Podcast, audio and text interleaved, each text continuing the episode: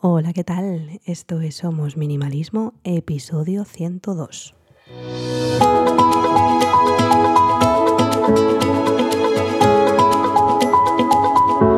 Bienvenidas una semana más. Yo soy Sarai, quien está detrás de este podcast en el que hablamos de minimalismo y todos los cambios que puede traer a nuestro día a día para tener una vida con sentido, con propósito y centrándonos en lo verdaderamente importante. Hoy quiero hablaros de un tema un poquito distinto o un poco más mm, de otro plano, vamos a decirlo así, y es de la energía vital que nos supone tener una cosa.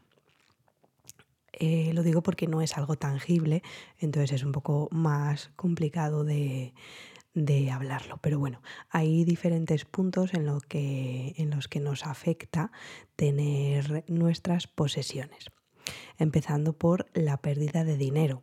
Si compramos algo que no necesitamos o que no utilizamos con frecuencia, podemos sentir que hemos perdido el dinero. Y bueno, sentirlo no, sería que hemos perdido el dinero.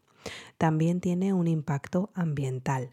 La comprar cosas nuevas eh, depende lo que sea, puede tener un impacto ambiental negativo, ya que implica eh, la producción y el transporte de nuevos productos, lo que genera emisiones de gases de efecto invernadero y otros contaminantes. Por eso hay que tener muy en cuenta que vamos a comprar cuando lo compramos por, porque no es solo comprarlo y ya está. También el acto de comprar cosas fomenta un comportamiento consumista. Si lo compramos con una mentalidad no minimalista, vamos a decirlo así, en el que se valora más la cantidad de cosas que se poseen en lugar de su calidad o la utilidad real que le vamos a dar. También buscar la mejor opción, comparación de precios y el cuidado adecuado de las cosas puede generar eh, cierto estrés y ansiedad por tenerlo también pues todo colocadito, eh, la búsqueda, como digo, de un precio mejor, etcétera. Si compramos mm, además cosas que no podemos pagar, nos puede llevar a una acumulación de deudas y a problemas financieros a largo plazo que tenemos que tener en cuenta. Eh, una vida sin deudas es una vida maravillosa, sin utilizar tarjeta de crédito y sin tener que, que utilizar nuestro sueldo en pagar esos objetos que sobre todo pues están ahí acumulados y que no utilizamos. Cuando compramos cosas sin pensar, innecesarias, puede llevarnos esto a una acumulación de objetos en nuestro hogar, lo que puede generar además desorden y estrés, como comentaba antes. Y puede ser difícil deshacerse de estos objetos una vez que ya, los ya no los necesitamos o ya no los usamos, precisamente porque pensamos que podemos perder dinero, porque hemos invertido nuestro tiempo en ellos, por si acaso los utilizamos en un futuro y demás también nos puede llevar a una dependencia emocional ligada a los objetos y hacer que nos sintamos incompletos sin ellos. Esto además nos puede llevar a problemas emocionales y de autoestima. Entonces tenemos que ver cuando compramos, pues investigarnos un poquito, ¿no? Que parece que estamos mucho fuera y tenemos que estar un poco más en el interior y vernos cómo reaccionamos ante, ante ciertos estímulos, ciertas situaciones y empezar a comprendernos. Y cuando compramos muchas cosas, eh, podemos llegar a olvidar lo que ya tenemos y no apreciar todas esas cosas que tenemos en el momento presente. Lo que nos puede llevar también a una falta de gratitud y felicidad en nuestras vidas.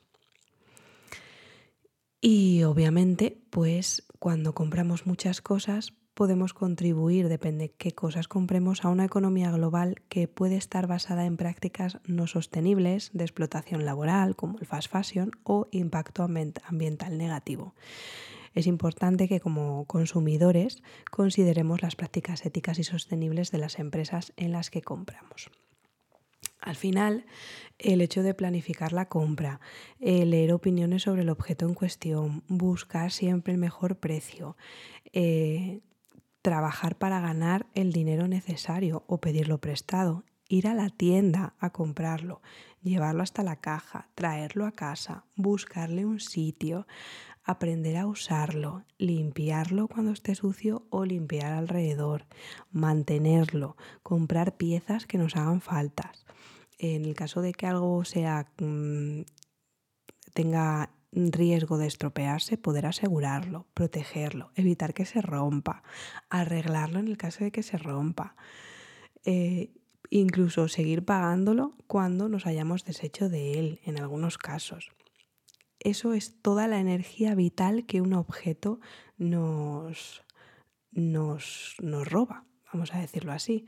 Así que si multiplicamos ahora todo esto por todos los objetos que, que tenemos en casa, pues podemos darnos cuenta de que al final está ocupando mucho más de lo que verdaderamente pensamos. Así que yo creo que el tema de hoy es un poquito de reflexión que ahí os lo dejo para, para que me comentéis. ¿Qué os parece si os habíais parado a pensar en ello o no?